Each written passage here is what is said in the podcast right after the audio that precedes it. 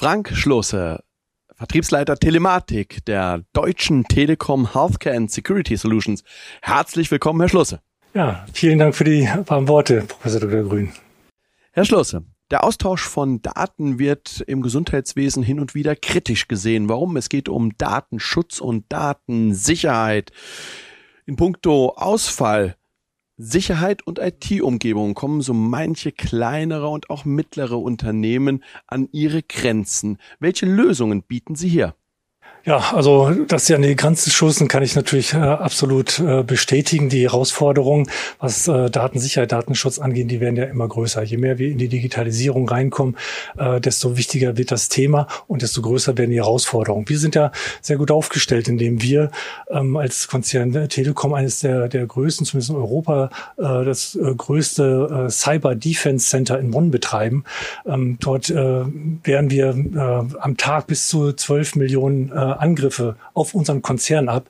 Äh, bis zu zweieinhalb Milliarden äh, sicherheitsrelevante äh, ähm, äh, Anomalien stellen wir äh, täglich fest und äh, sammeln da natürlich immense, äh, immenses Know-how.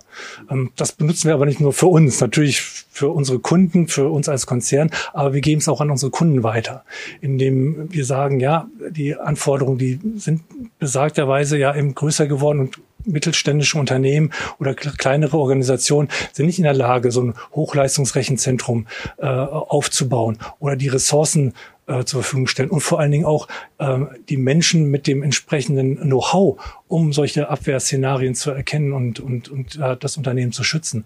Und da setzen wir mit, mit äh, äh Security Services an, die wir quasi aus der Cloud, so wie man so schön sagt, ja, unseren Kunden anbieten zu monatlichen attraktiven Preisen. Das heißt, sie partizipieren an all dem Wissen, was wir als Konzern aufgebaut haben und nutzen natürlich auch da unser Equipment, unsere Technologie eben as a Service. Ja, also eine ganz wunderbare Angelegenheit.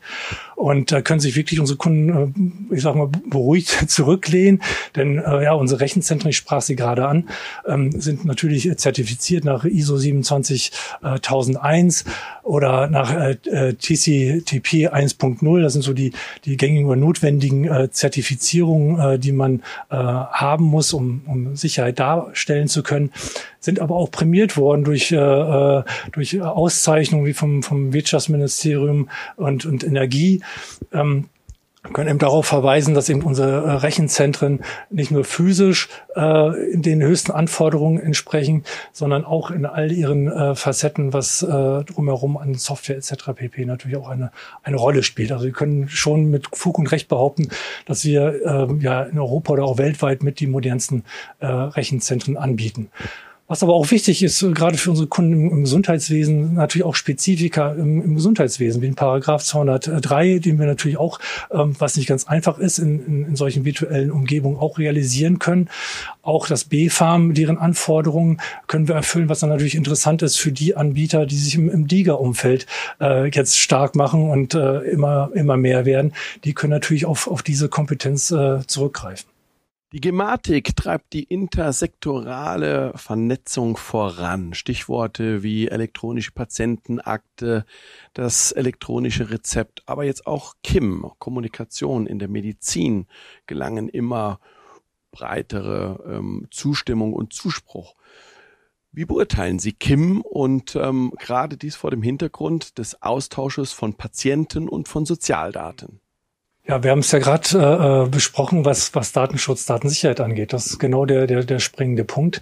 Kim, also Kommunikation im Medizinwesen, äh, dort verbirgt sich äh, im, im Grunde ein, ein Hochsicherheits-E-Mail-System, was allen Ärzten äh, und Heilberuflern zur Verfügung gestellt wird, um eben genau dieses zu tun, nämlich äh, Patienten- und Sozialdaten in einem hochsicheren ähm, Umfeld versenden zu können und das mit einem Medium, ähm, was jeder beherrscht. Ja, also man greift genau auf die Mechanismen zurück, die die Telematik äh, äh, Telematik-Infrastruktur ausmacht, mit all ihren Sicherheitsfeatures als kritische Infrastruktur. Diese werden für Kim genutzt und ich sehe da einen, einen, einen großen Segen in dieser Kommunikationsform. Auch wenn das oldschool klingt mit E-Mail, ist sicherlich auch nicht die, die neueste Technologie, aber sie kennt jeder und sie ist einfach zu bedienen. Und äh, davon äh, erwarten wir uns doch sehr, sehr viel Effekte, was den Nutzenaspekt angeht. Ähm, es wird ja immer noch Kritik äh, geübt, dass es alles zu langsam geht und dass irgendwie der Nutzer sich nicht einstellt. Dieses System, dieses KIM, dieses Hochsicherheits-E-Mail-System, ähm, wird da auf jeden Fall ein Treiber sein, äh, um, um hier die Digitalisierung auch voranzutreiben. Schauen wir uns einmal die Wertschöpfungskette an. Ordnen Sie doch bitte einmal den Nutzen, sage ich mal, für Heilberufler, für Krankenhäuser, für Apotheken, für Patienten ein von nachstehenden Schlagworten und denken sich davor immer das I, also das Elektronische, also sprich den Arztbrief, die Bescheinigung, die Patientenakte. Wie gestellt sich dieser Nutzen für die unterschiedlichen Stakeholder dar?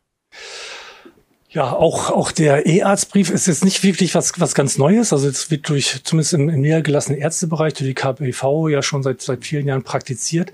Leider hat es eben nicht die, die Flächendeckung erzielt. Liegt eben halt daran, dass eben halt flächendeckend die Infrastruktur nicht äh, gegeben waren. Und äh, dies ist nun mit der Telematikinfrastruktur gegeben.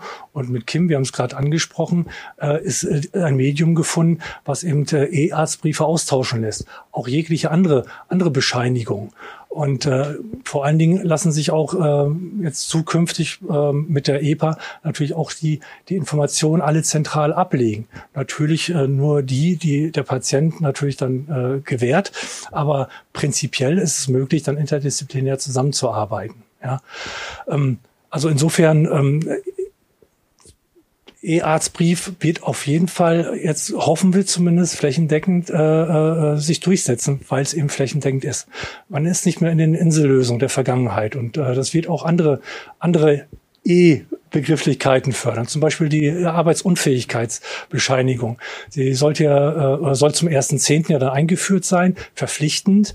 Ja, auch da ist wieder Kim ein, ein, ein Transportmittel, um eben genau diese ähm, Arbeitsunfähigkeitsbescheinigung vom Arzt zur Kasse und auch zu den Unternehmen zu, zu schicken. Insofern haben auch dann Patienten etwas davon, dass sie eben nicht mehr äh, an, in, an die Krankschreibung denken müssen und, und äh, im Arbeitgeber zur Verfügung stellen müssen. Das wird alles voll elektronisch erfolgen.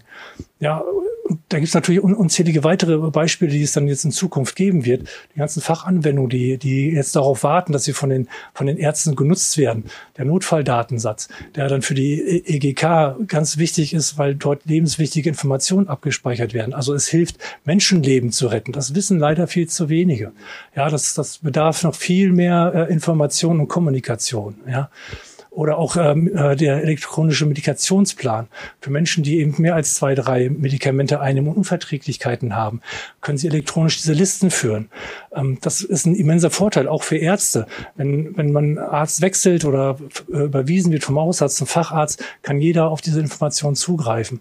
Also das sind alles nutzstiftende ähm, ähm, Anwendung, die leider eben noch ein bisschen zu kurz äh, gekommen sind. Und da appelliere ich auch dann alle weiteren Akteure. Also wir, äh, also ich persönlich auf jeden Fall und auch wir Telekom, wir versuchen das natürlich an allen Stellen zu transportieren, dass alle mitmachen. Denn nur durch das Mitmachen ergibt sich natürlich dann auch der Nutzen und, und jeder nimmt dieses auch wahr. Und, und da appelliere ich auch an alle weiteren Akteure, auch äh, an die Industrie, äh, aber auch eben an die Selbstverwaltung, da vielleicht nochmal zu schauen, wo kann man hier nochmal Werbung machen, dass sich dieser Nutzen Endeffekt auch zeigt. Denn äh, er ruht da, ist aber noch nicht gehoben worden, der Schatz. Ja.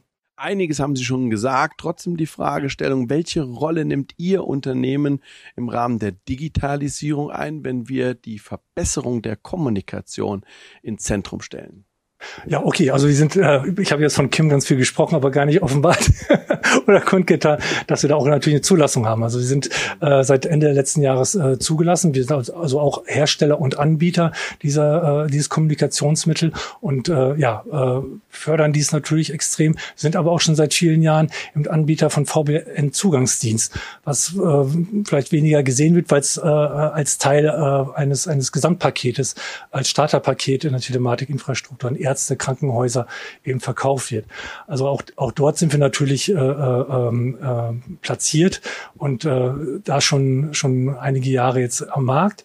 Was jetzt künftig kommen wird, und das ist unweigerlich, ist, ist die Mobilität. Ja, das wird dann auch der Treiber sein für, für die Digitalisierung als solches, dass, dass, dass jeder ohne große Hardware nutzen zu müssen mit seinen mobilen Endgeräten an dem Gesundheitswesen partizipieren kann an den Daten äh, äh, Zugriff hat, diese nutzen kann, dass Interdisziplinarität gefördert wird. Das äh, ähm, werden die Aspekte sein, wenn wir von mobilen Zu, äh, äh, ähm, Zugängen sprechen, durch jeden, der eben mit dem Gesundheitssystem zu tun hat. Und da sind wir, glaube ich, bestens aufgestellt als, als Telekommunikationsunternehmen. Da kann man sich auch darauf verlassen, dass wir da eben auch die Sicherheitsaspekte, die ich eingangs erwähnte, natürlich auch gerade in dieser Mobilität und in dem Thema der, der virtuellen Identität natürlich da auf jeden Fall einbringen werden. Herr Schlosse, vielen herzlichen Dank. Ja, gerne.